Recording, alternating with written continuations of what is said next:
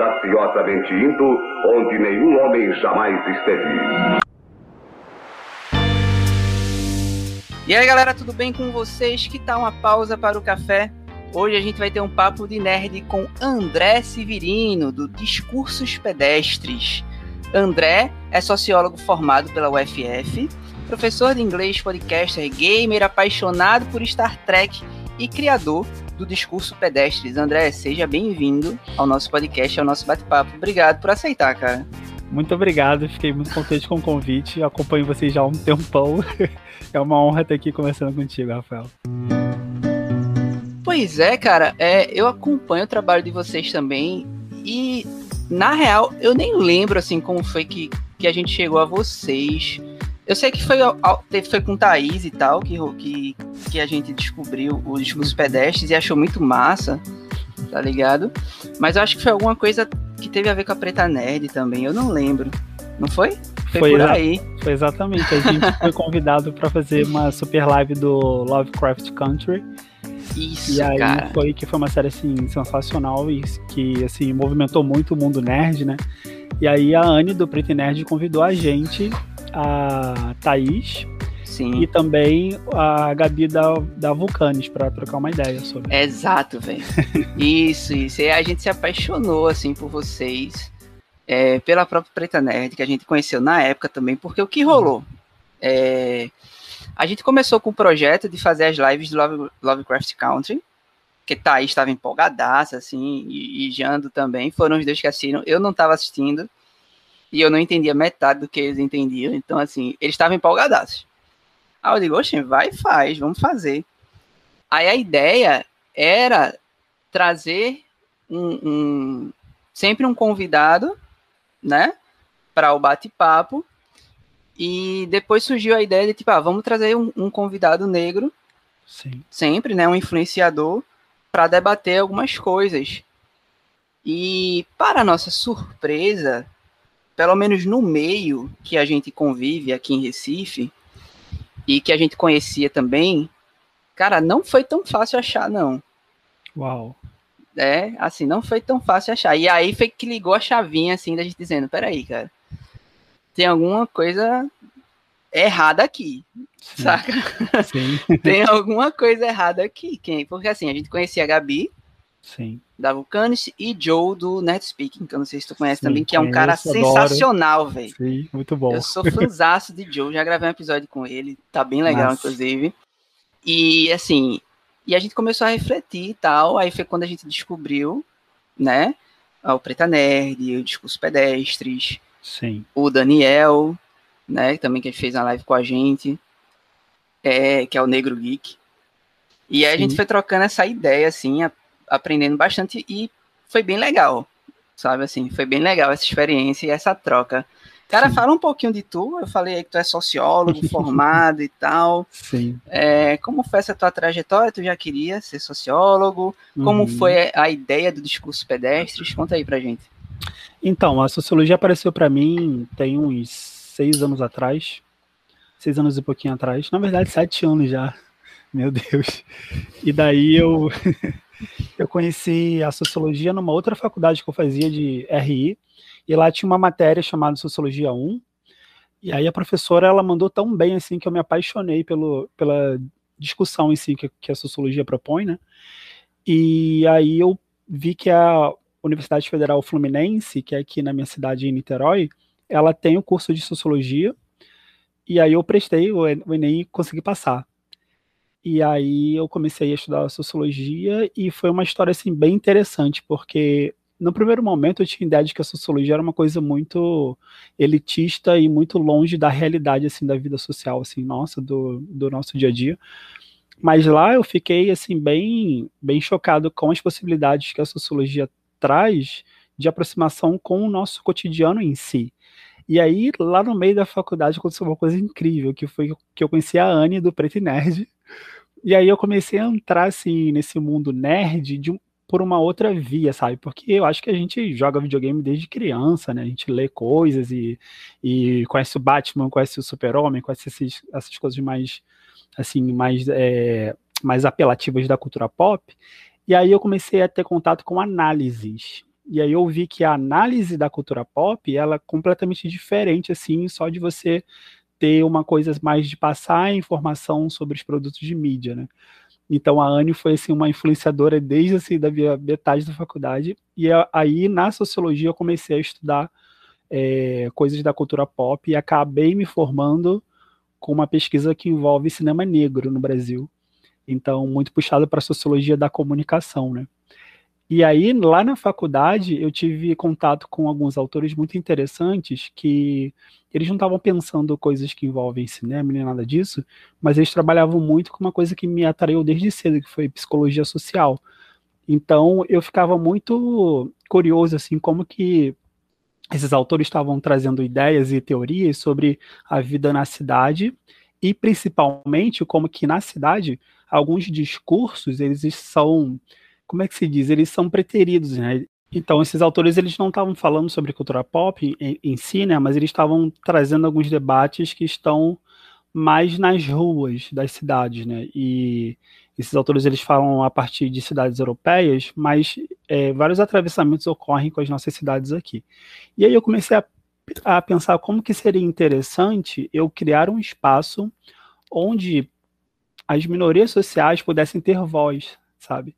E o discurso dos pedestres ele nasce então de uma tentativa de trazer esses discursos né, que estão acontecendo não nos, nos lugares é, então, onde ele, a elite social ela trafega, mas onde o povo tá, né, os trabalhadores e tal, a galera que está consumindo um tipo de cultura que ela não é alta cultura como se conhece, né? Então, quando eu penso Rio de Janeiro, eu não estou falando do Rio de Janeiro da MPB, por exemplo. Tô falando do Rio de Janeiro, onde o samba tá, tá em voga, onde o pagode está em voga, onde a, a comunidade ela está em jogo. Então tem todo um, um circuito cultural aqui muito interessante. E aí eu comecei a pensar sobre as, essas questões principalmente, e o discurso pedestre ele nasce então dessa tentativa de trazer esses discursos à tona, né? Saindo um pouquinho desse discurso que ele é mais da, da alta cultura, vamos colocar assim. E é por isso que é massa, cara. Assim, eu, eu já faz um tempo que eu venho buscando esse conteúdo. Saca? Até discutir isso com o Joe, assim, por, por não me reconhecer em algumas outras coisas. Sabe? A gente teve uma discussão, assim, de tipo, o que é ser nerd, né? Tipo, é, é, é, ter, é ter grana, ter um monte de boneco, né? Uhum. Assim, a gente voou longe nisso. Muito massa saber que tu e Anne estudaram juntos, assim, ela te influenciou. É Anne ou. É Anne, né? Só pra não errar. Anne Kiangala. Isso, isso, é Anne. Do Preto e Nerd, vocês estudaram juntos, então ela já foi tua influenciadora aí desde essa época. Então, foi, é, é, foi, foi uma coisa muito legal, porque ela, na verdade, ela é da UNB de Brasília, e eu estava aqui no Rio, sendo que aí, aí como é que a gente pensa na importância dos, dos blogs e desses espaços onde cria essas discussões, né? Que mesmo ela estando lá em Brasília, criando o Preto Nerd a partir lá das vivências dela da UNB, etc. E eu no Rio de Janeiro, como que ela teve uma influência quase que, é, assim, como se ela realmente estivesse no Rio de Janeiro, né? Então, a partir dali que eu começo a, pe a pensar cultura pop não como um espaço neutro, mas como um espaço onde há várias disputas de narrativas que estão ali em jogo. E aí, uma coisa que sempre me incomodou, Rafael, foi que os produtores de conteúdo e os, e os veículos que, que trazem informações sobre a cultura nerd sempre fizeram isso de uma maneira muito é, imparcial, muito neutra, como se a, muito informativa, mas numa coisa mais jornalística, sabe? E aí eu sempre fiquei incomodado porque parecia então que a cultura pop, é, principalmente o mundo dos heróis, dos quadrinhos e tal, é um mundo neutro, onde não há atravessamentos com o social e onde há uma neutralidade assim em relação à política em si, né? E aí o blog da Anne começou a me mostrar que na verdade não. E aí então eu comecei, eu comecei a consumir Node 8, da Lara Pascolto, que fica aqui a, a dica maravilhosa. É, a, a Pretty Nerd de Burning Hell. Então, eu consumia eu comecei a consumir esses blogs e comecei a pensar, poxa, tem vários blogs que me influenciam em relação à produção de conteúdo nerd. E são blogs que não têm medo, na verdade, ou que têm um propósito, que é um propósito mais de, é, de se posicionar politicamente em relação a alguns temas que envolvem é, raça, gênero e esse tipo de coisa, principalmente, assim. E aí eu comecei a me reconhecer neles. Então, daí eu pensei, poxa, seria legal aqui no Rio eu criar algum coletivo, algum bloco assim que fale também desses temas, mas dentro da cultura pop. E calhou de na UF não ter ninguém falando sobre isso na minha área de sociologia. Então eu fui o pioneiro assim a começar a fomentar isso ali no campus e tal. E foi bem interessante. Ah, que massa, cara. É, tu chegou a, a começar a acompanhar uma galera depois disso, né? A gente estava conversando aqui um pouquinho que é, tu começou a ser influenciado por Anne, foi a primeira. E eu até fiquei curioso, assim, tipo, ela era de Brasília e tal. Como se deu exatamente esse contato de vocês? Internet, um trabalho que vocês tinham em comum? Como foi isso? Bem legal você falar isso. O, então, essa época, eu comecei a seguir o Node 8, que é um blog da Lara Valchicouto. E aí, é, lá no topo da página dela, do blog, tinha algumas recomendações. E lá tinha Preta Nerd Burn Hell. E é muito engraçado, porque eu tava já buscando alguma coisa voltada mais para discussões que envolvem raça, sabe? E aí, porque é muito solitário você ser um, um, um, jo um jovem é, negro e nerd na universidade. É uma coisa que é muito assim, você, você, você grita e você grita pro, pro vácuo. Então você não tem muitas respostas assim, né? E aí, então, a, a Anne e o Prefeinário de Burning Hell veio como se fosse para preencher esse vazio, sabe? De tipo assim, caramba, pensar representatividade e tal. E aí, o contato com a Anne foi, foi no Instagram do direct, mandei uma mensagem para ela e, tá, e, e aí a gente começou a conversar, eu comecei a acompanhar o blog dela mais de perto. E aí, nesses últimos. É, do ano retrasado para cá, a gente começou a ter um contato muito próximo, assim, acabamos virando, assim, muito amigos, assim, de. É, já montando parcerias para o futuro, já colaborei com ela em alguns outros trabalhos, então. É muito louco você trabalhar com sua heroína, né? Imagina isso. Caramba, cara, que massa, assim. É, tu vai falando, André, eu vou reconhecendo muito no teu discurso de coisas que, que por exemplo, Joe já me falava, saca? Assim, bem antes. É, achei interessante que ele tem uma música falando sobre isso. O nome da música é O Negro é Solitário, eu acho. Bem forte, assim. Ele, ele, é, ele é um letrista massa. É, ele tem que jogar. Eu digo a ele que ele tem que jogar mais coisas na internet sobre o talento dele. Mas, assim, Sobre isso que você falou, é muito marcante. Por quê? É, o Nerd Café ele surgiu há muitos anos, assim, a ideia, pelo menos, né? A gente já consumia Jovem Nerd e tal, e aí a gente teve a ideia, não botou para frente, e aí na faculdade eu resolvi botar para frente. Mas era uma coisa completamente diferente do que é hoje, saca? Sim, é, sim. A gente era muito influenciado pelo Jovem Nerd, então no começo era muito parecido assim, de querer falar sobre aquilo ali. Eu também não tinha a bagagem social que eu tenho hoje, óbvio, né? E a galera também não. E aí as coisas foram mudando dentro de mim também, mas também na equipe.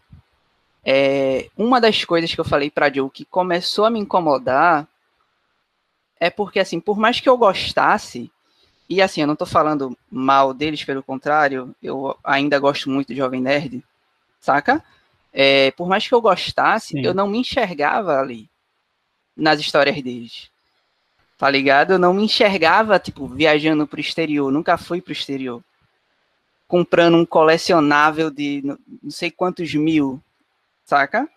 Então Sim. as histórias deles eram muito distantes de mim, da minha realidade. E aí eu comecei a escutar, por exemplo, o MDM, que era um pouco mais perto da minha realidade né? Da galera ali que, que passava uns perrengues e tal. E o encontro dessa equipe que eu tô hoje é que veio mudar muita coisa, saca?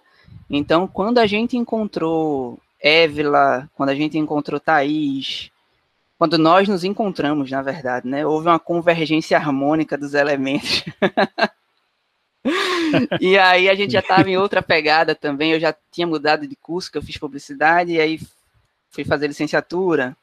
Aí tive contato com a universidade pública que é, coloca você em contato com várias outras coisas, né? Abre sua mente para muita coisa.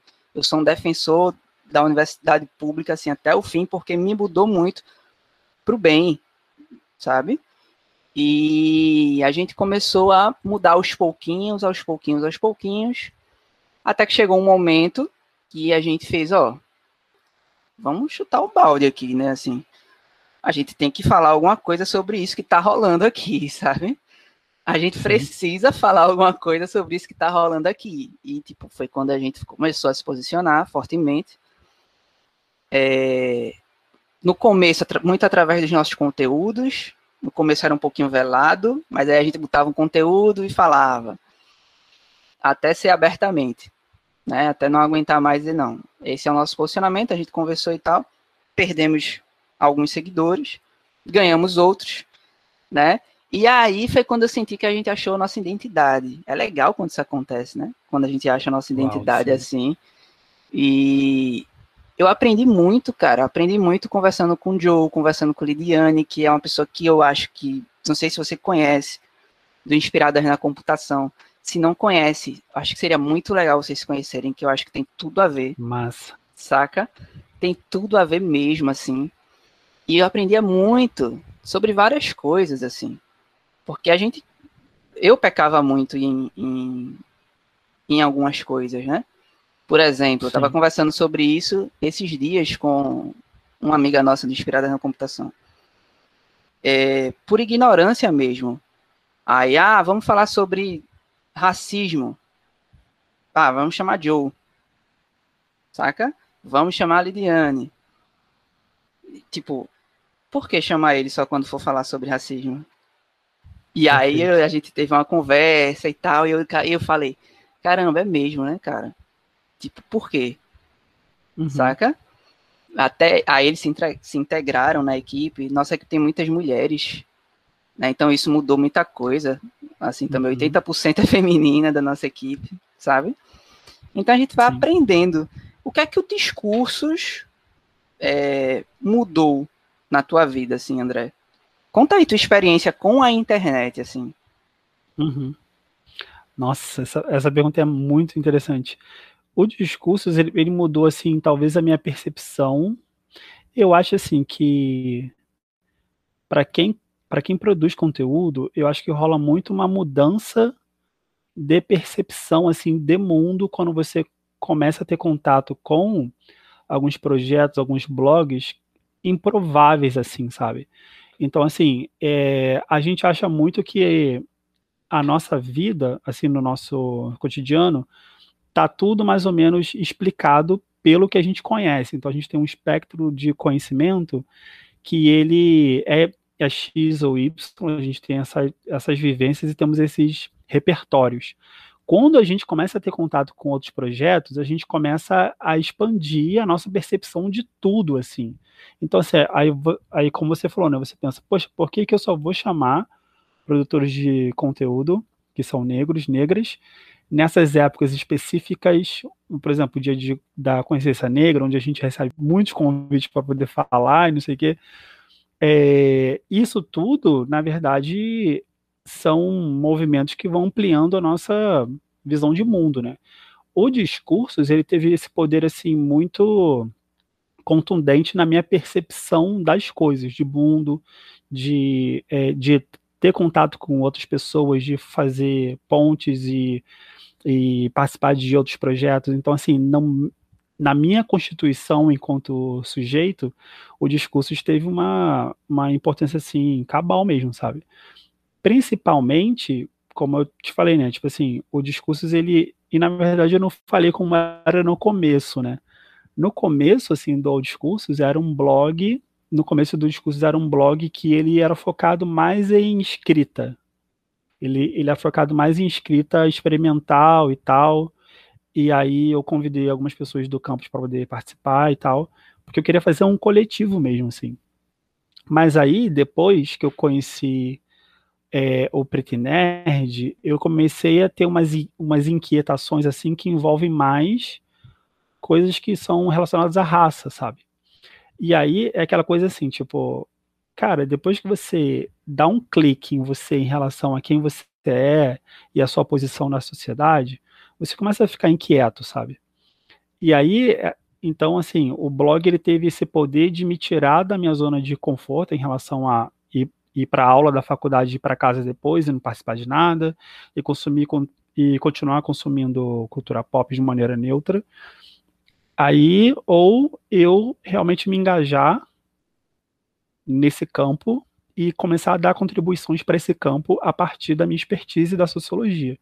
Então, o blog e eu, assim, tá muito atrelado, sabe? Não é uma coisa assim que eu pego como hobby e tal. É uma coisa assim que é minha vida, sabe? Então, a minha produção de conteúdo, apesar de que a gente que produz conteúdo, nós passamos por fases e fases e fases, até a gente encontrar mais ou menos o que a gente realmente quer fazer, né?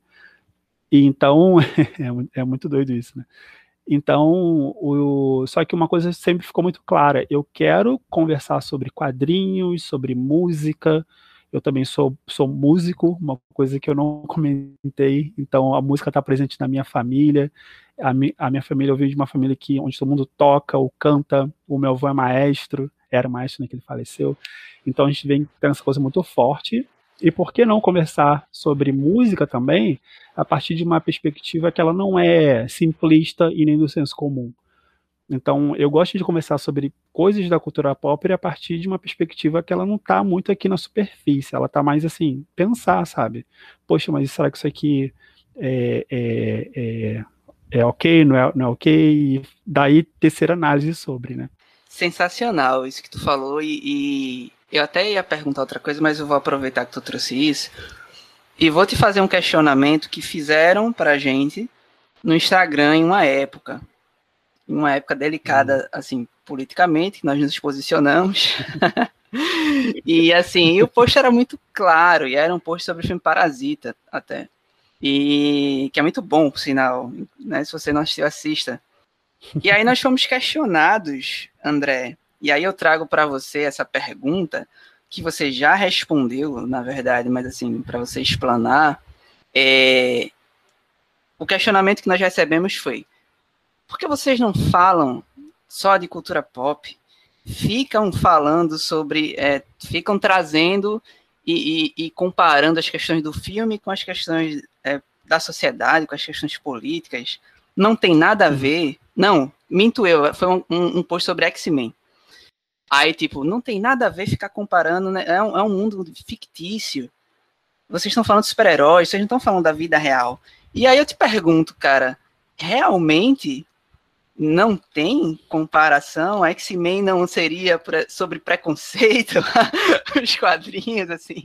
o que, é. a, o que a gente consome é, realmente deve ser consumido a parte do que a gente vive? Isso é possível, André? Você que é um sociólogo?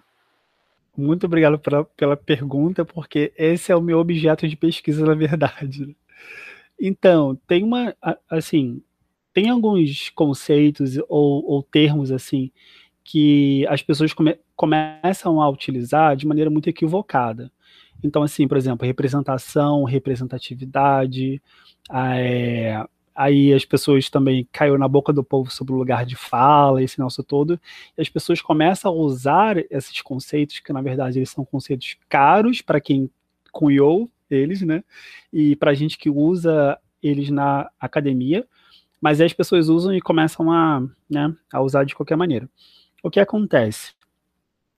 É, quando a gente pensa sobre um produto de mídia, a gente tem que pensar que esse produto ele foi criado a partir de percepções, de vivências, de conhecimento de produtores, produtoras, etc., que são pessoas que estão inseridas na sociedade.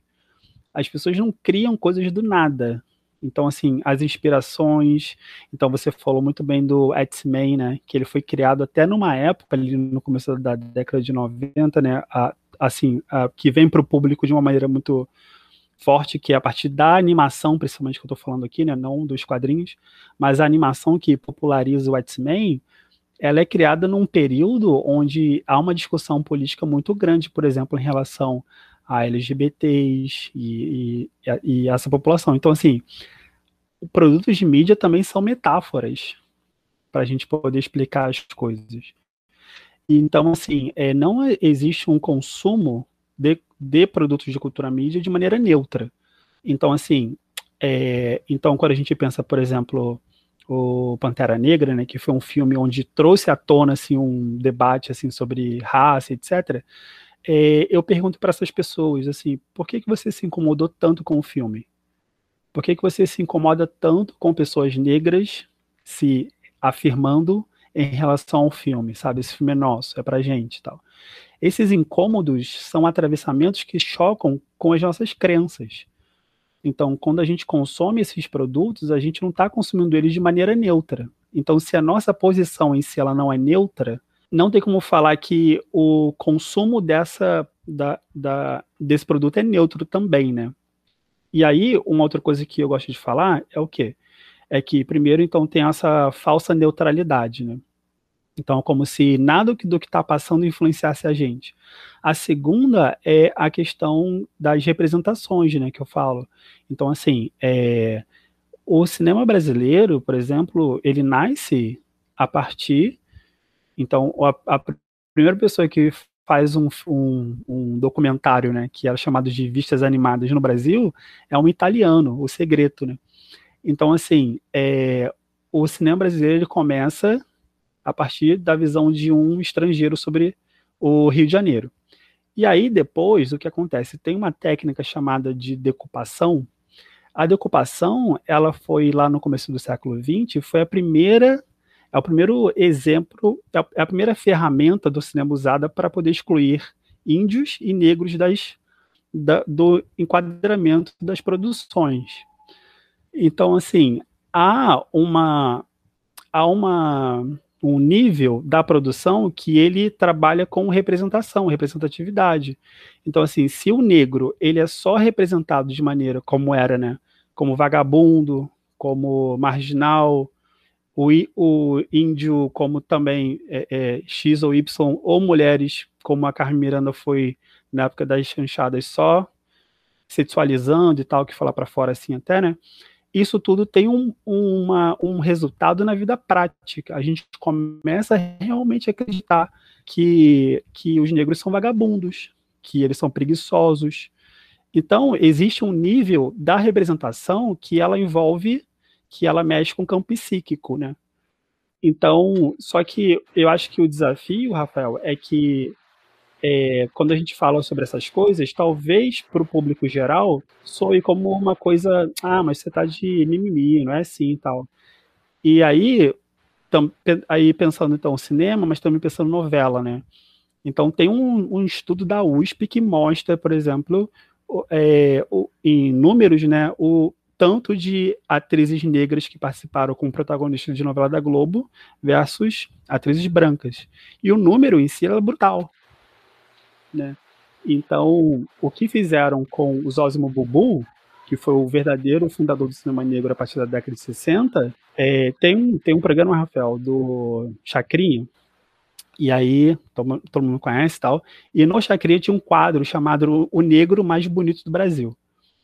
E aí o, o Zózimo Bubu, ele foi o primeiro, é, quer dizer, ele foi eleito, né, o negro mais, mais bonito do Brasil. E, e aí ele performa o primeiro beijo branco, o primeiro beijo interracial da novela brasileira, né? E aí esse beijo ele foi cortado, porque a elite paulista, ela foi chocante para ela ver um negro beijando uma atriz branca. Por quê? Porque existe uma, um trabalho de reafirmação que ele é imagético em relação ao, ao, negro ser vagabundo, o negro ser excluído, ser, uma, ser de subcategoria. Tudo isso que a gente tem aqui na vida real, então, no campo social da vida real, é, uma, é, é um resultado de, de imagens, imagens que são repetidas o tempo todo através de filmes, de séries, de novelas e etc., que colocam posições em, em posições diferentes as pessoas. Então, um homem branco não é igual a um, um homem negro, e muito disso tem a ver com os papéis, por exemplo, que são dados aos negros e os brancos. Então, aí, como eu te falei, né? Então, o Zosimo ele performa isso na, na, década de 70, e o Lázaro Ramos, ele volta a esse papel do negro mais bonito do Brasil em 2010 com Insensato Coração. Sendo que a gente pensa, pô, cara, mas tem o Lázaro Ramos, mas na novela ele não é o vagabundo, ok? Ele não é o ladrão, ok, mas ele é o negro malandro. Ele é o negro carioca que pega todo mundo. Então, essas representações elas vão, e aí tem estudos sobre isso, né? Elas vão meio que desenhando como que é a sociedade para a gente. Então a gente começa a acreditar realmente que os negros ou são vagabundos, ou são malandros, ou são é, preguiçosos, por exemplo. Então, quando a gente produz conteúdo, só para fechar, a gente está, na verdade, quer dizer, quando a gente está vendo produtos de mídia, principalmente que trabalham com imagem, nós estamos consumindo um, um, alguns cortes da realidade. Sendo que, se a gente só tem acesso a um tipo, no caso estou pegando os negros, né? Se os negros são sempre mostrados como traficantes, vagabundos, ladrões, malandros, a gente passa a acreditar que não, é isso aí mesmo. Então, é por isso que eu falo que não é neutro, entende? Não, não é neutro o negócio. Não sei se eu consegui responder. Meu amigo, se a pessoa que fez essa pergunta não entender a resposta depois de assistir esse vídeo, não entende mais nunca. Eu tava bestinha aqui a, a, ouvindo. Obrigado, cara, por essa resposta. Assim, foi sensacional. Acho mais claro do que isso impossível. É, inclusive, da, a minha pouca contribuição sobre o assunto aqui, é, teve uma discussão do, dos atores, uma época, os atores que eram contratados pela Globo, que tem atores que só são, só eram escalados para cast de, de, novela de época, né? Sempre os escravos, principalmente aqueles atores Sim. de mais idade, né? Os atores negros de mais Sim. idade. Então teve, rolou uma discussão à época, não lembro agora, faz muito tempo, é, na associação de atores sobre isso, né? Que é, os papéis eram sempre os mesmos, sempre eram escalados para serem os escravos, só eram escalados quando tinham novela de época, o resto do, do, do tempo estavam desempregados. Então, bate muito com, que, com isso que tu falou. E é meio louco isso, Sim. assim, é, é, de você querer consumir uma coisa achando que ela está tá parte do mundo, assim, ah, não, isso aqui é um mundo fictício, então é a história uhum. pela história, isso não existe, né, cara? É, na literatura tem um cara chamado Antônio Cândido que ele fala isso. Ele tem um livro chamado, aí fica a dica aí para quem quiser ler, Literatura e Sociedade, né? Que ele faz esse paralelo, ele faz as análises literárias a partir da sociedade e tal. Então, assim, você, o cara que assiste Star Wars e, e não percebe ali os conflitos políticos do império, né? As questões ditatoriais, como é que você assiste desse jeito, assim? É só pela luta e tal? Pode até ser só pela luta, mas dá para perceber que tem alguma coisa ali, né? É, uhum. é meio esquisito esse movimento e, e, isso incomodou um pouco a gente. É, eu sei que você não, você fala de política abertamente, não tem problema. É, isso incomodou um pouco a gente de 2018 para cá, assim, sabe? Que, que rolou uma, essa, essas questões de com Bolsonaro e tal, que é uma coisa que já não é mais política para mim, assim, é política, mas já ultrapassou todos os limites, né? Não é mais o campo uhum. democrático, uhum. assim. E aí você vê uma galera que tem voz não falar nada, sabe, assim, ou, ou, ou não se posicionar, pra gente é muito esquisito, sabe, assim, é, ver, ver veículos nerds, pô, tá rolando uma, um pandemônio no, no, no, mundo, no país, assim, e a galera tá falando de como a, a, a, nova animação é legal. Beleza, tu pode falar como a nova animação é legal, assim, mas como assim, cara? Tá, tá caindo o mundo, assim, lá fora. Eu, Sim. É, para mim, para mim isso, isso é meio esquisito, sabe? Acho que não não conseguiria. E é por isso que eu acompanho hoje, por exemplo, discursos pedestres, acompanha essa galera toda que tu falou, Sim. Né? Porque é, não, não, não consigo ver dessa forma. E a produção de conteúdo, não sei para tu, mas a produção de conteúdo para mim tem sido bem terapêutica, cara. Eu, eu treino meio que em parafuso aí nessa pandemia e, e o Nerd Café e a produção de conteúdo me ajuda a manter contato com as pessoas, assim, sabe? Me manter produzindo. É, tu comentou que no começo de os pedestres era mais escrito, né, e tal. A gente também, mas eu vejo que hoje tu tem um movimento muito pro vídeo, nas lives, etc. Isso foi pensado, é, pens porque tu gostava mesmo, foi pensado para atingir mais pessoas, e aí, como foi essa mudança? Então, eu acho que o vídeo ele tem um poder que o texto ele acaba ficando limitado, né? Então, assim, é, quando a gente foi para Twitch, a gente foi pensando assim muito em assim, ah, vamos jogar. E aí tem uma coisa muito legal que é o joga e fala, né? O joga e fala ele é uma, ele é uma ferramenta muito poderosa se a gente souber usar, que é o quê? Você está jogando ao passo que você está comentando alguma coisa, né? Ali sobre, sobre algum tópico. E aí eu comecei a fazer jo joga e fala a partir de temas assim da sociologia e tal, porque eu vejo que as pessoas têm muita curiosidade em saber algumas coisas assim sobre, poxa, mas por que que racismo é assim? Mas por que que, por que que é, tem, tem essas questões aqui que envolvem LGBT e tal. E aí eu usei a live, eu uso as lives, né, para poder comentar enquanto eu estou jogando alguma coisa, né? E aí eu percebi que existe um poder assim no vídeo que é diferenciado em relação a um post lá do Instagram, que, que as pessoas podem lá ver e aí, beleza, passei ali, mas talvez aquilo ali não cause tanto impacto, até porque tem a questão do algoritmo, né? Então, geralmente, pessoas que veem o meu conteúdo são pessoas que são tão preocupadas em consumir cultura pop, mas de uma maneira um pouco mais posicionada.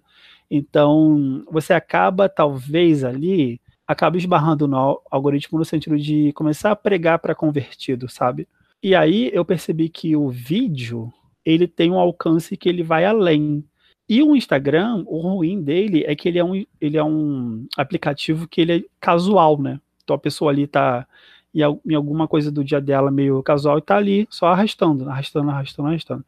Então eu vi que talvez se eu começasse a fazer vídeo, o alcance fosse maior e eu fosse ter contato com um público um pouco mais diferenciado ou que eu conseguisse aprofundar a relação com quem me segue. E eu acho que o, o trunfo de começar a fazer vídeo foi esse, assim, das pessoas verem eu falando ao vivo, porque quando você está falando, você está improvisando, querendo ou não, né, Rafael? A gente está sempre naquela coisa assim. Então, o movimento de fazer vídeo foi proposital mesmo, tipo, não, beleza, preciso fazer esse formato porque eu preciso falar também, sabe? Botar para fora e tal que tem uma dimensão, talvez, da produção de conteúdo que fique limitada mesmo por fazer post no Instagram, nos stories, e, ou fazer vídeo gravado naquele formato, né? A live tem uma coisa que é mais assim, sabe, experimental, e aí você abre possibilidades para outro papo também, que não está na pauta e tal. exatamente, velho. A gente é, tá arrumando para isso por conta disso, cara uh, o podcast, o vídeo, porque dá para ter um papo mais aprofundado, sabe? A gente no Sim. começo tinha o canal do YouTube, mas eram vídeos gravados, era muito metódico, sabe? Uhum. Até a gente mesmo, assim, é, é difícil fazer, porque vai, corta, é uma coisa muito mecânica, né? Então, assim, é, fazer a live, apesar de ser realmente improvisa, a gente até conversou antes de começar, eu digo, ó, desculpa aí se eu errar qualquer coisa, mas vai ser editado e tal. é, você tá meio, meio aberto a tudo que pode acontecer ali, mas é bem legal também, né? Porque te proporciona Sim. uma liberdade que o vídeo gravado não tem. Eu, pelo menos, é, até aula gravada, eu acho chato fazer. Eu prefiro dar aula, sou professor, né? Eu prefiro dar aula ao vivo, sabe? Que aí o aluno Sim, vai lá, tira, tira dúvida e tal. Aula gravada, eu errei alguma coisa, aí me, me dá uma coisa que eu preciso consertar, aí eu apago, sabe? Eu, eu nunca gosto de deixar lá. Então acho que você fica muito preso. É por aí mesmo. Tu fez uma pergunta lá no Instagram que eu ainda não respondi, mas eu vou responder, sobre se posicionar, né? O que é que a gente acha de, de, de ser um, um veículo que se posiciona, se a gente já teve algum problema, foi algo assim. É, você Sim. já teve algum problema por se posicionar dentro da internet, ou não porque teu público já nasceu sabendo que, né, era assim, era por aí. Então, é muito engraçado isso, porque eu acho que o Instagram, ele tem uma coisa que ele é específica. Assim, para quem não conhece ainda o Discursos, eu faço conteúdo principalmente no Instagram e na Twitch, né? Na Twitch já apareceu gente no meu chat falando besteira, e eu, e eu vi que era pela minha posição, assim, do que eu tava falando e tal. E aí, porque tem uma coisa muito que é muito negativa que tá acontecendo agora, principalmente, que é o quê? Por exemplo, uh, é, o jogo da, dos Vingadores, o último que teve e tal. Aí tem a Kamala Khan como personagem jogável e tal. E aquilo ali, para uma galera, foi algo muito extraordinário ter a possibilidade de jogar com a Kamala. Porque a Kamala tem uma história muito interessante e faz a gente acessar outros espaços que a gente não conhece, assim. Que é uma vivência que nem passa tanto pelo espectro, assim, do, do Brasil, em termos globais, né? Mas mais uma relação, talvez, dos Estados Unidos com o Oriente Médio, né? E aí o que acontece? É quando as pessoas veem que o personagem não é, não é branco, não é heterossexual, ou que não é uma mulher padrão sexualizada e etc. Por exemplo, como foi o filme da Capitã Marvel, automaticamente tem um público nerd que já é reativo a isso. Então ele já começa a despejar ódio pelo simples fato da pessoa, daquela personagem estar lá. Só que isso que eu tô falando trafega mais por um espaço da internet onde eu não tô. O Instagram, a galera fica com mais medo de dar rede lá no post. Entende? Então, assim, é porque não, assim, a pessoa vai ter que ter o trabalho de criar um fake, e aí pra, só para fazer isso, então ela meio que fica assim. No YouTube não, é diferente. A, a, a, comunicação ali é diferenciada, então a pessoa posta lá qualquer besteira nos comentários e tudo bem, e tá lá. Então, só você vê hoje lá os comentários do site da Omelete, né? Como é que tá? Que a galera chama de Omeleft, né? E, então, assim, é, então a, a, galera passa dos limites num nível absurdo. Então, eu acho que eu não recebi tanto rede ainda por conta do, das, das plataformas onde eu estou atuando, assim. Mas eu não tenho problemas, não. Eu não tenho medo, não. E, e eu discuto. Se a pessoa quiser debater, beleza. Quando chega alguns lá no Nerd Café, a gente sempre foi aberto ao debate. E aí chega alguns, até porque o nosso público inicialmente ele não seguiu a gente pelo posicionamento, né? A gente foi mudando e tal. A gente era bem neutrão e tal. Hum, e aí, sim. vez ou outra chega alguém, comenta e discorda, e aí beleza, a gente vai lá e conversa, respeita, né? Mas vezes, vez sim, vez não, chega algumas coisas assim absurdas, né? Mas também, assim, nada de extraordinário. Sim. Nada, nada de extraordinário, não. É, o que a gente sentiu de mudança foi mais o tratamento, talvez, de outros veículos, assim, sabe, assim, hum, assim, e outra galera daqui, saca? Mas nada, nada demais. Você está ouvindo o podcast Pausa para o Café. É, mudando um pouquinho, é, André, de assunto, tu fala, tu é nerd, tu, tu, tu joga desde, desde sempre, né? Tu falou aí, tu, tu adora jogar. É, eu já não sou tão gamer, sou mais de quadrinhos. Mas de criança, assim, o que é que te conquistou, cara? O que é que te transformou no, no André que gosta de falar sobre essas coisas? O que é que tu consumia, assim? Quais Pô, são teus heróis preferidos? Pô, essa pergunta é muito legal, porque meu pai foi muito uma referência minha, assim e em relação a ter contato, porque meu pai era apaixonado assim, pelo super-homem, tinha quadrinhos lá, ó, bem antigos, assim, que eu lembro de eu pequenininho pegar e ver, caraca.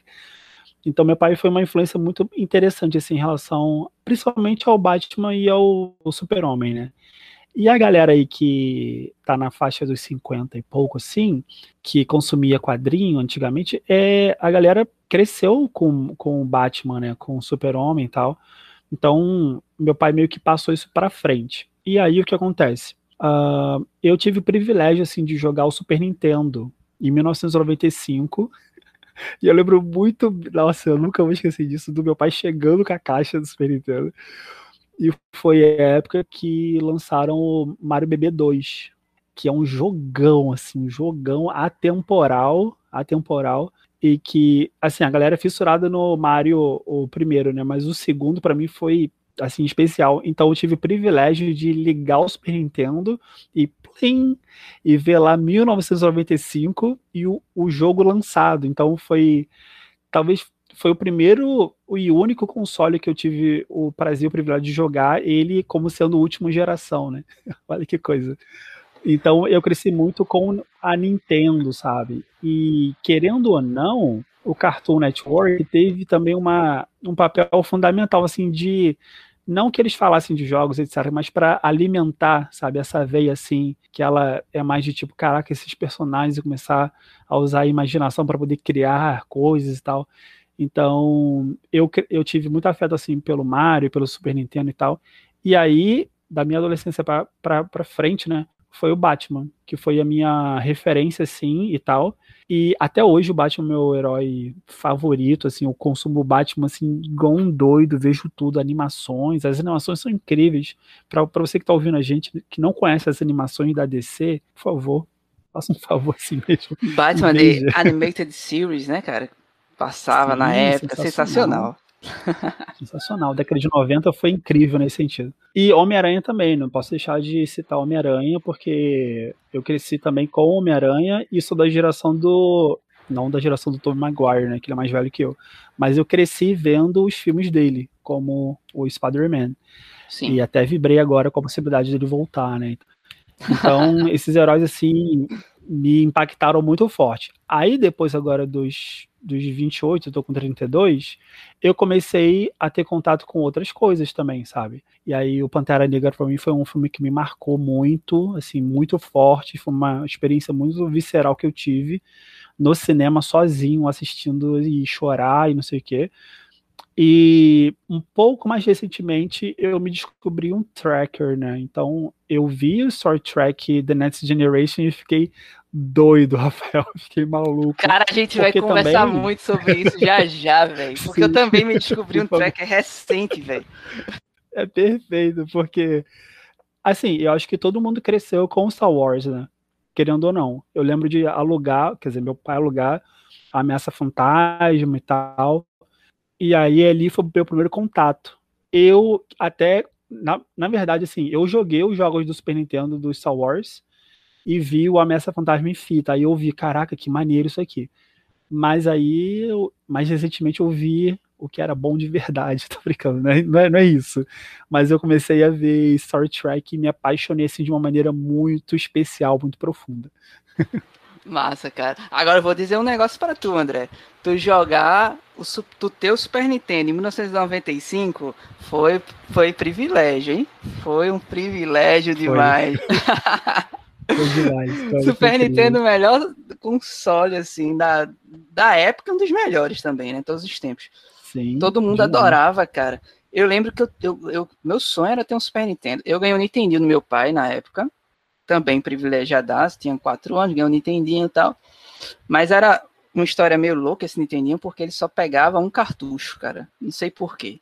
Ele só pegava cartucho original e tal. E, e, lá em São Paulo, eu sou de São Paulo, né? Até os quatro anos eu morei lá.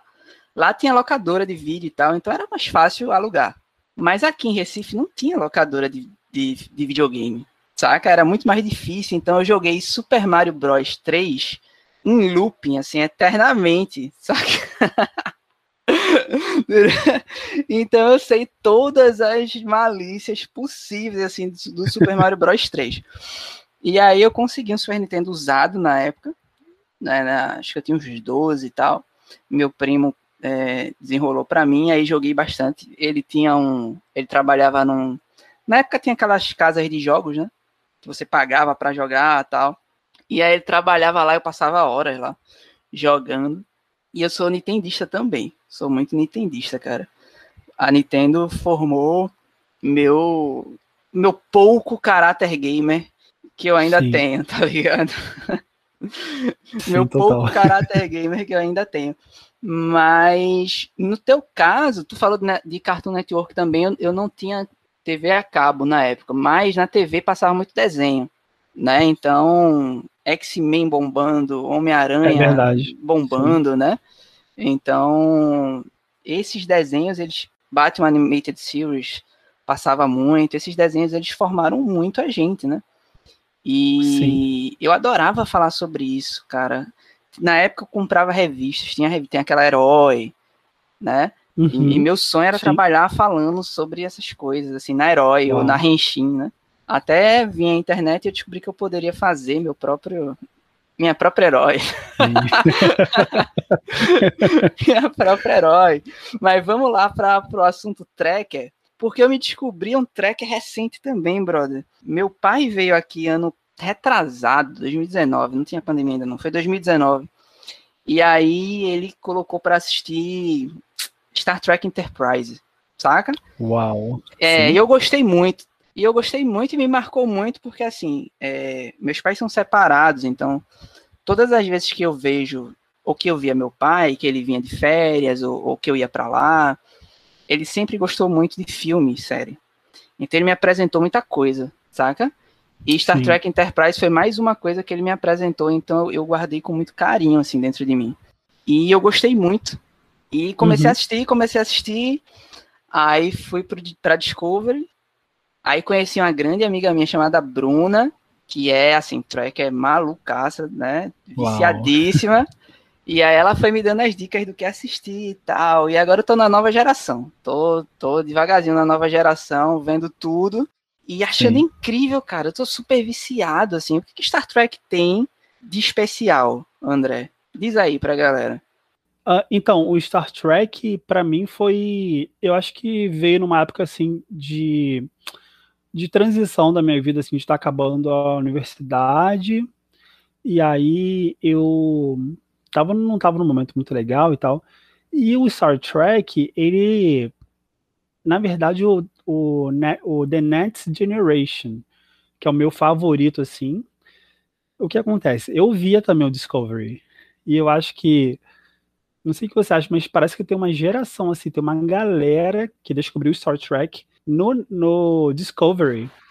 E a partir dele ficou curioso. Sim, muito. Conheço várias pessoas. Muito, né?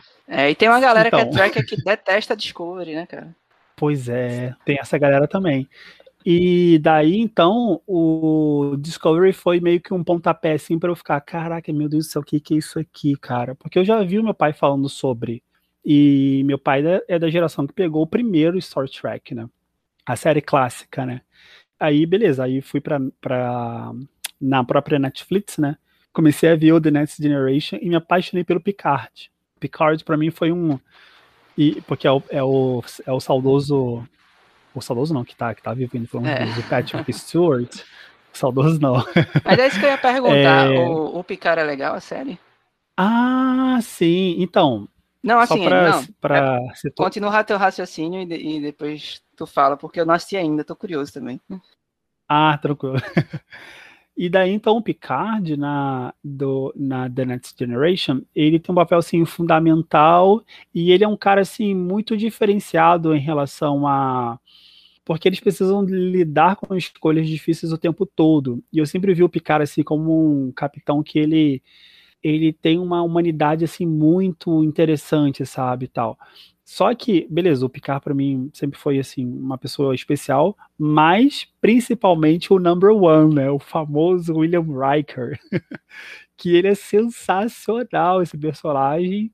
Ele é engraçado, ele é meio galã assim, ele é meio canastrão também, sabe? Então eu fiquei apaixonado.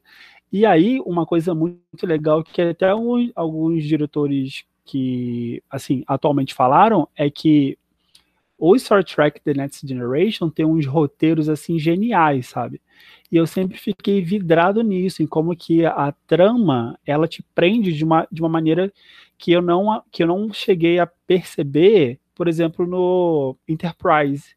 Eu senti que o The Next Generation tem, tem uma roteirização que é muito especial, sabe? Então você fica muito aficionado pela construção dos personagens, pelas tramas dos episódios e também esses episódios especiais que tem dentro das temporadas, né? Então foi uma coisa que me marcou muito a introdução, a questão de, de é, to boldly go e audaciosamente ir onde ninguém foi e tal. Cara, essa, essa introdução é, é, é, muito difícil. inspiradora, brother. Audaciosamente é indo onde ninguém foi. Né? Muito inspirador, sim, assim. Sim. É, o Reich é muito canastrão, né, velho? É isso que é legal muito também, né? É muito canastrão. Tem aquelas poses assim, aquele sorriso meio. É, é muito engraçado. meio canastra. Eu adoro Data, brother. É. Eu gosto muito do Data, Data tá ligado? Data, Data é um dos personagens mais legais. No começo eu tinha um preconceito assim com Picard. É, no começo né, hum. né, da série achava ele meio, meio brabão, assim, meio serião, tá ligado? Achava ele meio carrancudo, até, uhum. cara. Aí eu até disse pra essa minha amiga, de caramba, eu não sei, o que a galera fala que ele é o melhor e tal, assim, nos primeiros episódios, uhum. claro, né? Aí depois você vai conhecendo mais o lado humano dele, e etc. Sim. E é sensacional. Não sei se tu já assistiu a, a, a série da, da, da Amazon, Capitão Picard. Vale a pena? Sim. Então, eu vi os três primeiros episódios.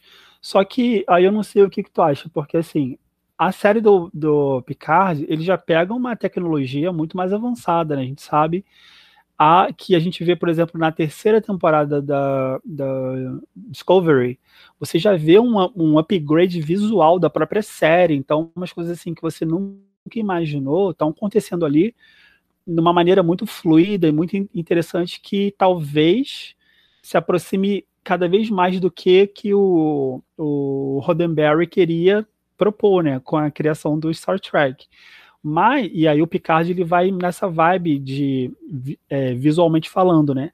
Esse tipo não me atrai tanto. Então, por mais que eu ame o Picard, assim, a, os efeitos visuais, sabe? É, é, toda essa coisa de customização da, enfim, cores, etc., não me, não me atraiu tanto, porque se aproximou muito do Discovery, e o Discovery me afasta um pouco por conta disso, assim. Porque eu fiquei tão aficionado com a The Next Generation que traz uma coisa muito assim de improviso, improviso visual, sabe? Você vê que o pessoal botava a mão para fazer as coisas, aquela mesa bem brega lá onde eles fazem reunião, naquele estofado assim de Monza. Então, isso tudo é muito atrativo assim para quem se apaixonou por, por Star Trek nessa geração, né? Então a nova geração talvez afaste por essas questões assim. Mas ao mesmo tempo, um comentário importante é que o Discovery, aí você vê como, como que, voltando lá no que eu estava falando rapidinho, sobre, pô, mas consumir filme e série é só consumir filme e série de maneira neutra, o Discovery, ele dá as respostas muito interessantemente, que é o quê? A atualização dos discursos que estão ali. Então você tem um personagem é, não, não binário, então você tem uma, uma atualização de alguns discursos que envolvem raça. Então é como se a produção acompanhasse o que está acontecendo aqui, né, na sociedade. E isso eu gostei muito. Coisa que o The Next Generation, obviamente, ele peca pela época, né? Tem uma coisa ali muito estranha às vezes. Por exemplo, a criação do da espécie do do gente do branco do segurança do Worf. Ah, né? o Klingon. É, Worf, sim. O Klingon. Então, os, os Klingons, eles são criados para serem aquilo que os Orcs são no mundo do, do The Lord of the Rings, né, do, do Senhor dos Anéis. Então, assim, beleza, tem, se tem personagem branco aqui, tem, check. Mas onde é que estão os personagens negros? Eles estão representados por, por outras raças. Então, é, é por isso que eu tenho tanto problema com o Senhor dos Anéis. Porque eu sei o que, que os orcs são e eu sei o que, que o Worf é. Então o Worf ele é desumanizado, ele é uma outra raça, ele é outra coisa. Então é a, é a brutalidade, é a força, isso tudo está associado ao povo negro, né? Então tem essas ressalvas também, né? Cara, é assim, eu nunca tinha parado para pensar isso de Senhor dos Anéis, assim, saca? É, uhum. É muito legal quando dá esses, como tu falou, né? Quando dá esses cliques. Joe já fala muito é. sobre é. isso, né? Quando ele fala que Piccolo é o personagem que ele mais gostava em Dragon Ball, porque é o que representava o negro e tal. E teve uma galera que não entendeu isso no post que ele fez, inclusive. E aí tu traz também esse discurso, né? Sim. E aí você vai uhum. entendendo cada vez mais é, do, do, do, que é falado ali. É, nunca tinha parado para pensar isso é, em Senhor dos Anéis. Saca? Nunca mesmo. É muito doido, né? É, nunca tinha. E aí, eu também não tinha, Rafael, mas aí quem, quem trouxe isso foi a Anne do Preto Nerd. Quando ela falou isso, eu falei, eu, eu, já fiquei com medo, porque é tipo assim, por favor, não, não toca, porque eu sou apaixonado por Senhor dos Anéis. tipo assim, não é possível. Eu também sou não, malucão, não cara. eu amo, amo.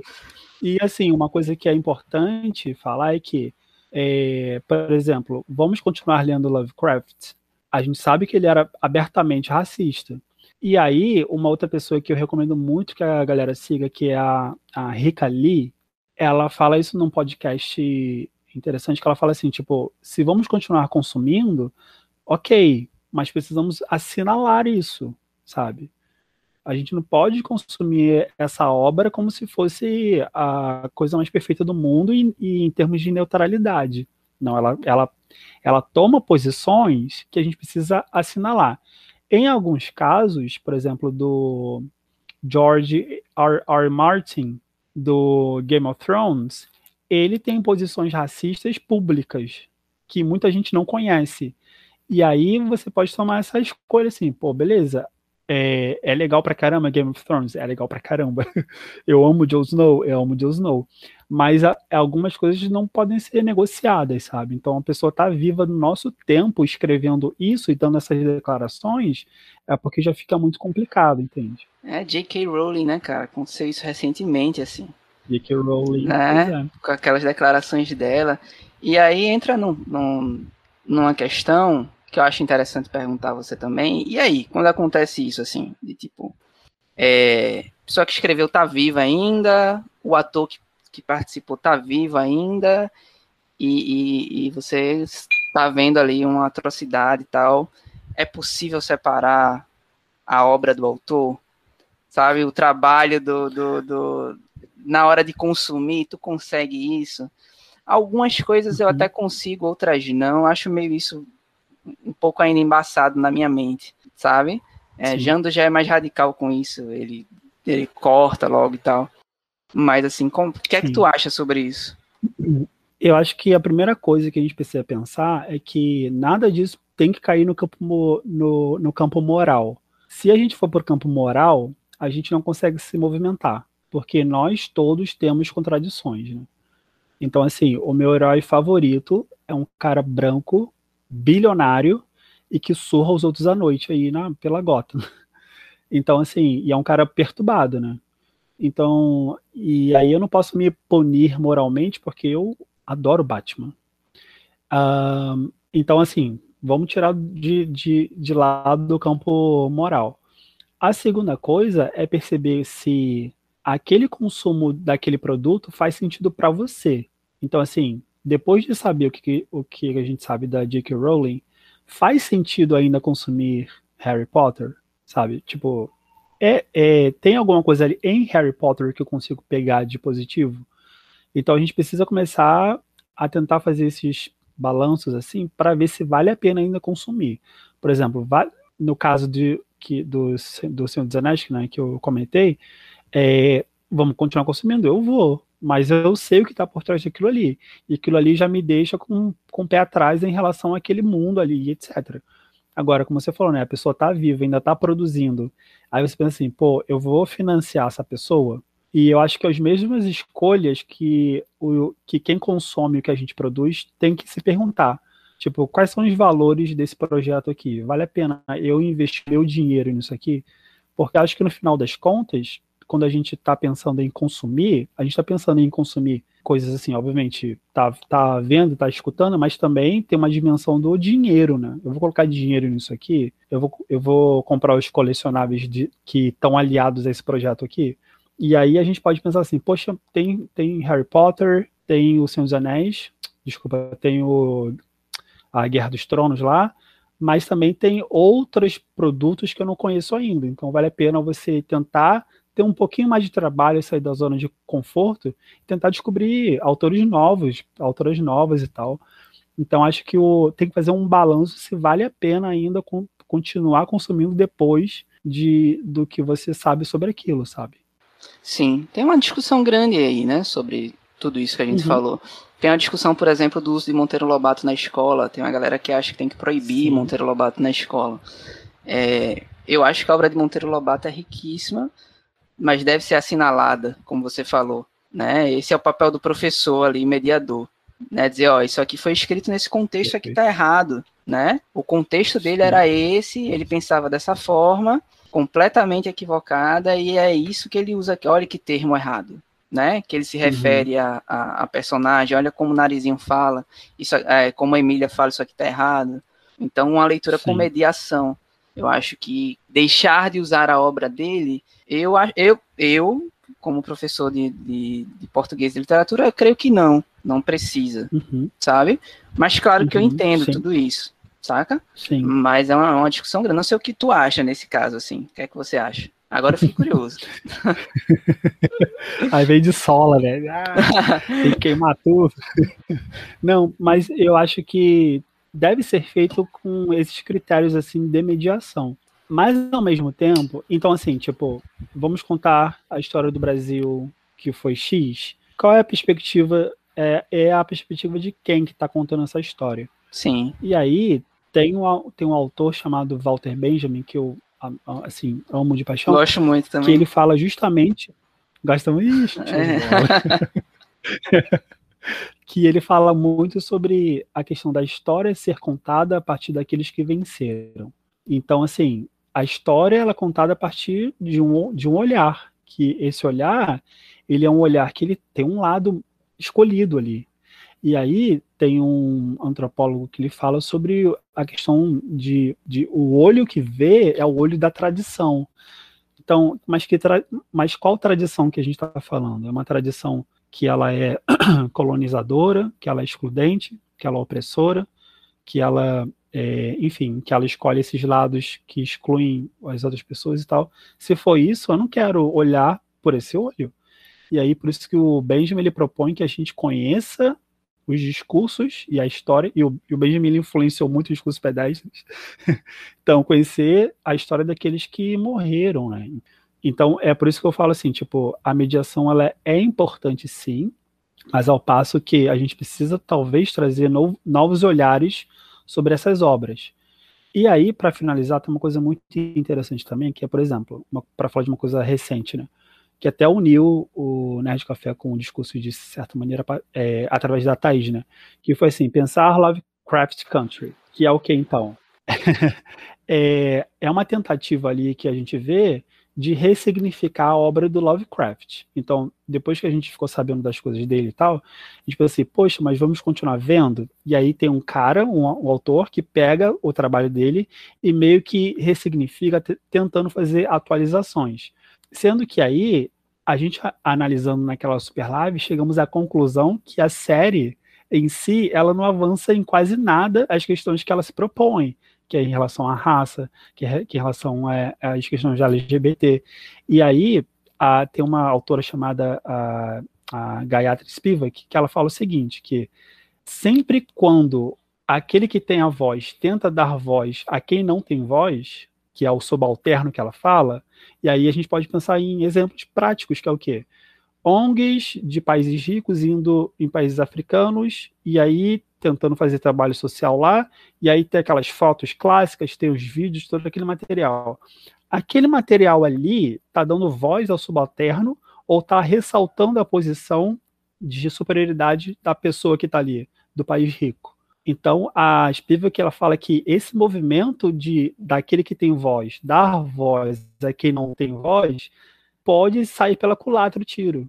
Então, assim, o Lovecraft Country ele acaba dando mais poder para o Lovecraft. Então as pessoas ficam mais interessadas ainda em ler Lovecraft. Então você vê que é um é meio que é um paradoxo. Então vamos fazer uma mediação, mas essa mediação ela rompe ou ela reforça a historicidade sobre aquela obra, né? Então eu fico mais ou menos assim. Eu não acredito muito nessa coisa de tipo vamos tacar fogo em tudo também não é, não é assim, mas é complicado fazer uma mediação que ela não é uma, não é uma mediação que ela escolhe lados, entende? Ah, sim, sim, compreendo.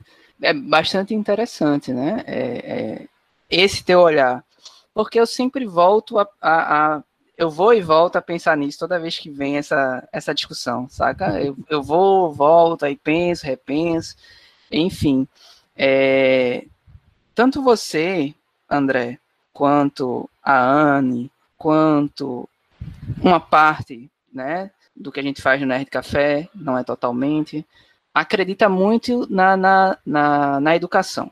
Né? A gente tenta levar um, um, conhecimento da gente dentro das obras que nós assistimos, né? dentro das coisas que nós consumimos, como a gente falou lá, lá no início. É, qual a importância para tu dessa movimentação, né, dessa galera de, de, de pensar a cultura pop e levar né, essa informação, seja para a escola, seja para o jovem que está assistindo. Eu vejo cada coisa, cara, assim, na, na, na sala de aula, da, que os meus alunos consomem, e aí vem algumas coisas assim, bem, bem, sabe? É, aí vem falar terra plana. Até onde essa, essa até onde vai, né, cara, é, é, esse poder da internet, assim, eu vi um, uma matéria esses dias que crianças estão mudando sotaque, sabe, do, por causa do YouTube, de tanto assistir e tal, então criança do Rio falando com sotaque nordestino, nordestino falando com sotaque do Sul, enfim, essa loucura, assim, Uau. a internet é um instrumento de poder muito grande, e eu vejo às vezes a galera reproduzindo algumas coisas que causam um estrago tão gigante, sabe, né, então, como tu vê esse movimento da gente ter um poder, mesmo que mínimo, outros bem grande, de fala e utilizar isso, né, de uma forma benéfica, porque em algum momento isso vai ter que ser pensado, né, cara? Já está sendo, né? Já está sendo pensado os estragos aí, fake news e tudo que rolou. Mas como tu vê o cenário da internet hoje influenciando na educação? Eu acho assim que nós entramos num, numa era meio que forçosamente. Então tá começando a acontecer agora uma coisa que deveria acontecer daqui a pouco, que é a questão do letramento digital, né? Então assim, tanto o mercado de trabalho quanto as formas de sociabilidade, de socialização que antes eram é, obviamente que a, internet já era uma grande parte da, no, da, da nossa vida né, diária, agora se tornou uma coisa brutal. Então, letramento digital, você se posicionar em relação ao mercado de trabalho na internet, etc, etc. Isso tudo faz com que a gente consuma cada vez mais tela. Então, nós passamos o dia todo agora com telas e telas e telas e telas. E aí, o que, que eu acho sobre isso? É que as pessoas elas estão consumindo mais internet agora, mais, principalmente, mais é, produtos de mídia. Inclusive, tem estudos já da USP que mostram que, por exemplo, o consumo de pornografia aumentou exponencialmente na época da pandemia. Então, isso significa o quê? Que as pessoas estão consumindo mais internet. Isso gera para a gente uma questão, que é o quê? Que eu já conversei lá no blog e que é uma, um, um dos meus fundamentos, assim, que é discutir é, ocupação de espaço, né? Então, é, se a gente começar a pensar, então, que a internet ela não é um campo neutro, como está muito claro via política, né, principalmente, e aí quando eu falo política, para o nosso ouvinte que não acompanha tanto política, etc., eu não estou falando de política partidária, mas política enquanto movimento do dia a dia, né? Então, assim, como que é louco a gente pensar, por exemplo, que sai um filme X ou Y e as pessoas entram em guerra na internet por causa de filme X ou Y. E aí, quando você vai ver as discussões, envolvem questões políticas, assim. Envolve corpo, envolve representatividade ou representação, envolve, enfim, várias coisas. Então, o que eu acho com isso é que projetos como Preto e Nerd, como o que o discurso se propõe a fazer, como o Nerd Café também se propõe a, a, fazer. Inclusive, fiquei muito orgulhoso quando você soltam algumas notas assim de posicionamento. Eu fico assim, yes, let's go. Porque isso tudo envolve ocupação de espaço.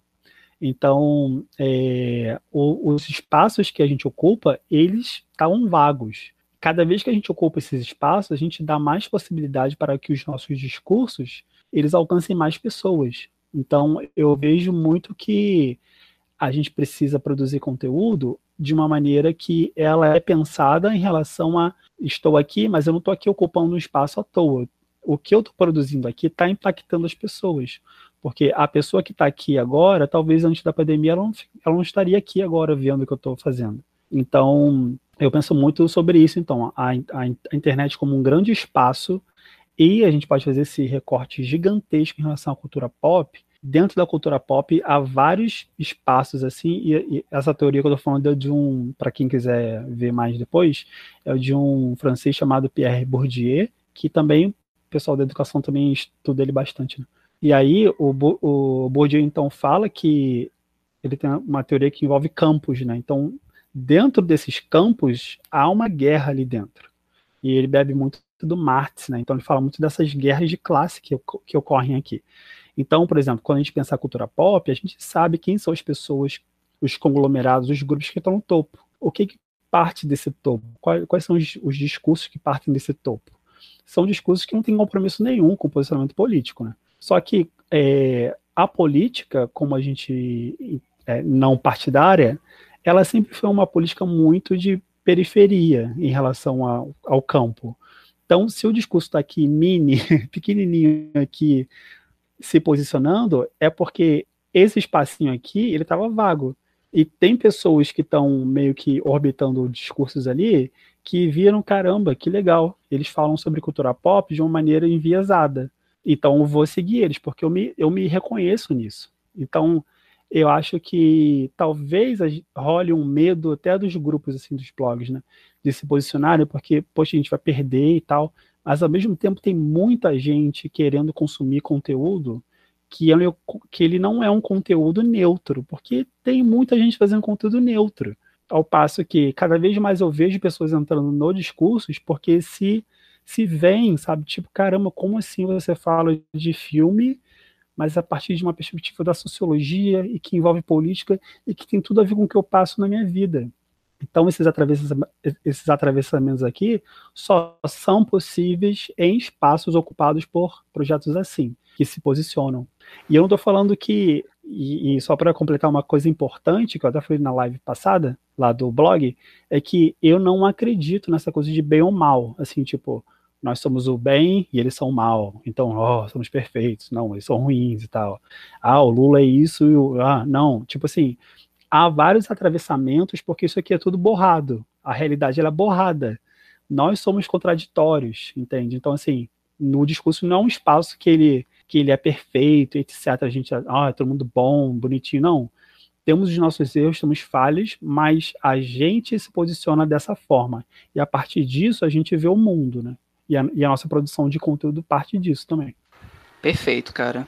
Eu morro de medo disso às vezes, sabia? De tipo. É... De começar a me tornar algo que eu, que eu tô criticando, assim, e me, me colocar como, sabe? Como a verdade uhum. absoluta, sendo que é, a verdade absoluta é Sim. algo muito problemático. Quando alguém com vem certeza. com esse discurso de verdade absoluta, sabe? Eu morro de medo disso. É, mas voltando aqui. Cara, sensacional a conversa, assim. Eu poderia passar horas e horas conversando com, com você. Eu aprendi muito e, e, é isso que é legal, é isso que eu falo muito, assim.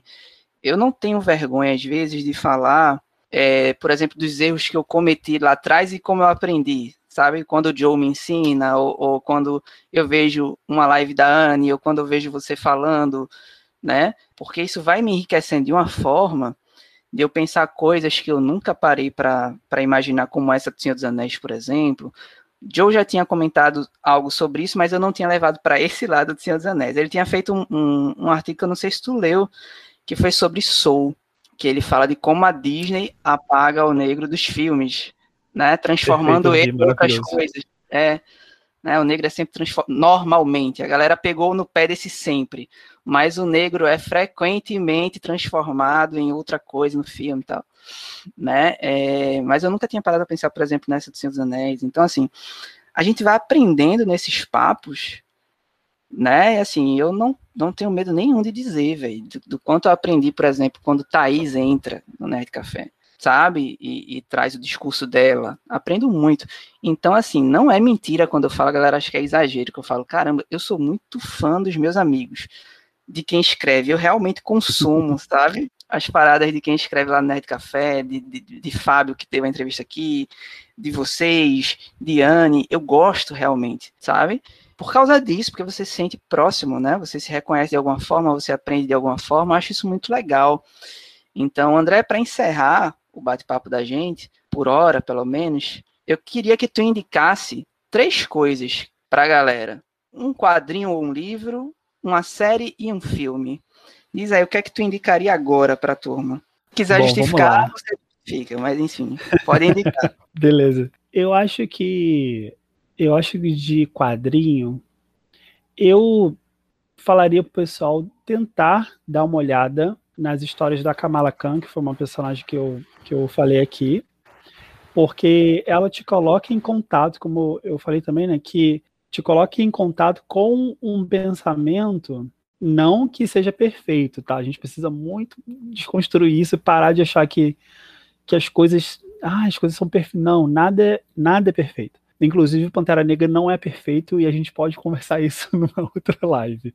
Os porquês. É, então, para a galera dar, dar uma olhada assim mesmo, assim, na, nos arcos da Kamala Khan, que é uma personagem muito interessante. Filme, eu falaria o pessoal ver é, O Equalizador, com o Denzel Washington, que ele é assim, tipo assim, eu, eu vejo o filme sempre que eu posso, é sensacional, e porque traz um protagonista negro que é, que ele é humanizado de uma maneira muito especial, assim. Então eu, eu vejo na, naquele filme ali muitas coisas, eu até falei isso num texto, que eu vejo muito o personagem do do Denzel Washington com meu pai, porque o meu pai tem vários atravessamentos que ele também tem. Então, em relação à solidão, em relação a várias coisas assim, e eu me vejo também nele, nesse personagem. E é, e é por isso que eu acho que quando a gente consome filme, série e etc., de uma maneira consciente, a gente tem até essas possibilidades de atravessamentos do personagem com você. Você está aberto a essa experiência. Ao personagem te provocar de, de uma maneira que você se reconheça nele e veja: caramba, eu já passei por isso, eu passo por isso, etc. E até mesmo no campo subjetivo, que a gente tem, principalmente a gente que é homem, nerd, assim, a gente tem uma dificuldade enorme de falar sobre sentimentos, subjetividade, esse tipo de coisa que a gente acha que isso é, enfim, né, a gente sabe o, o que, que a gente fala, ou o que a gente falava antigamente né, em relação a isso. Então, o equalizador e é o que? Um livro? Um quadrinho? Não, um quadrinho já falei. Foi um quadrinho, um filme, um quadrinho, um livro, um filme e uma série. Uma série. Vou aqui vender o peixe, veja Star Trek. The Next Generation tá disponível lá na Netflix até.